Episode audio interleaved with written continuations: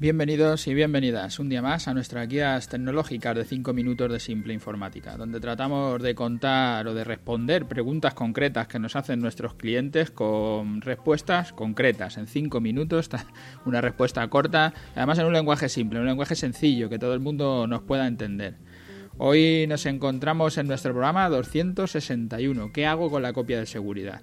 Hoy nos pregunta un cliente que tiene, es una instalación muy sencilla, tiene cuatro ordenadores en su negocio, no hay un servidor, ya digo, no, no, tiene nada complejo, pero con las copias de seguridad no tiene claro cómo resolverlo empezó, como muchos de nuestros clientes, por decir que, bueno, pues que cada uno se saque sus copias de seguridad y que cada usuario pues, va a ser responsable de sus datos, de su ordenador, pero bueno, después de un año, pues vemos que ni siquiera el jefe que había ordenado esto está haciendo copias ni nadie de la, de la empresa. las copias están pues a veces se hacen, a veces no y, no funciona, eso no está funcionando. Los ordenadores solo valen su precio. Pues si tienes un ordenador de ofimática, de oficina, pues 400 euros o algo así. Eh, pero la información no tiene precio.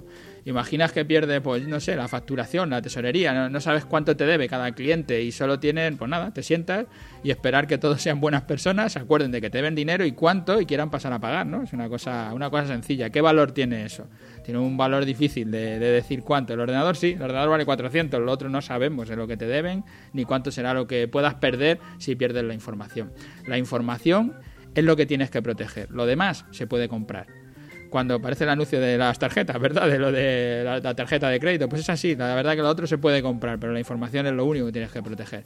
Cuando la información se encuentra distribuida en varios equipos, cuatro como en este caso, las copias son complejas de controlar, no de hacer, porque es una cosa muy, muy sencilla, pero sí de controlar que se estén haciendo. Y lo que parece más sencillo en el día a día se nos hace más complejo, el controlar que se hacen y que funcionan, aparte de tener los discos duros y llevarlos hasta algún sitio seguro, enchufando, desenchufando, todo esto, que lleva al final mucha complejidad. Para los que no hayáis escuchado otros, nuestros otros programas sobre copia de seguridad, pues deciros que la política de copias de seguridad es tan compleja como te la quieras hacer. Pero en principio todos estamos de acuerdo en unos mínimos que sí que hay que realizar. El primero, pues que hay que hacer una copia de la información del disco, de los discos duros de tu ordenador, en otro disco para tener una copia en caso de que se rompa tu propio disco duro de trabajo. Entonces tendrás una copia en otro disco. Esta es una copia por si se rompe un disco, es una copia que decimos por, eh, por el hardware, por tener una precaución por si pasa algo con el hardware. Pero si es un virus el que te infecta tus datos y te los secuestra, como en el caso del ransomware, o si te inunda, se te inunda la oficina, o te arde, o te roban, o si te, se, llevan tu ordenador, te lo, te lo roban y se llevan el, el ordenador con el disco duro y la copia, pues entonces no te va a proteger lo que estamos diciendo.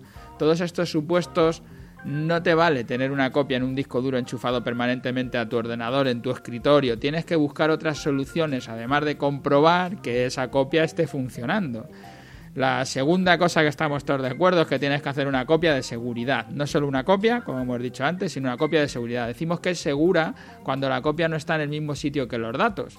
Vamos, que tendrás que tener un disco duro conectado haciendo copias continuamente, como decíamos en el primer caso, y otro disco en tu casa, o donde decidas que tendrás que, que tendrás que intercambiar todos los días, o todas las semanas, o todos los meses, o con la frecuencia que tú quieras, pero comprobar que los datos se pueden recuperar.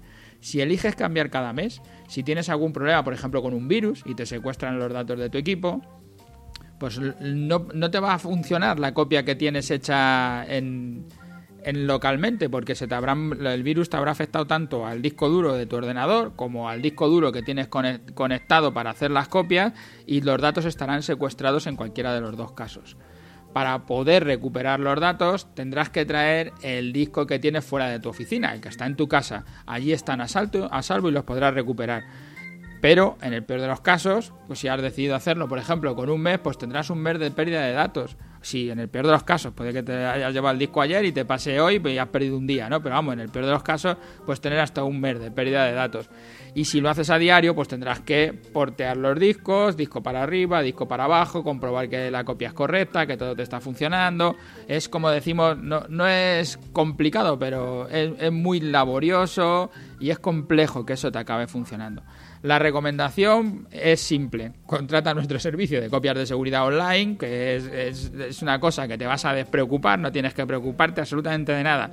Y sabes que te están haciendo una copia continua en todo momento y además tienes una copia actualizada fuera de tu oficina.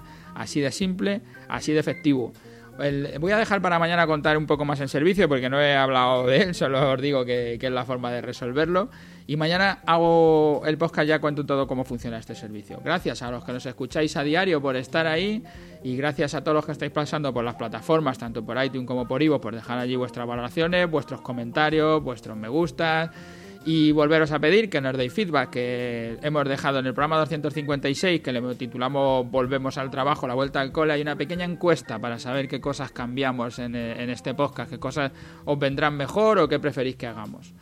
Gracias, como os digo, por todo y nada, nos escuchamos mañana. Hasta la próxima.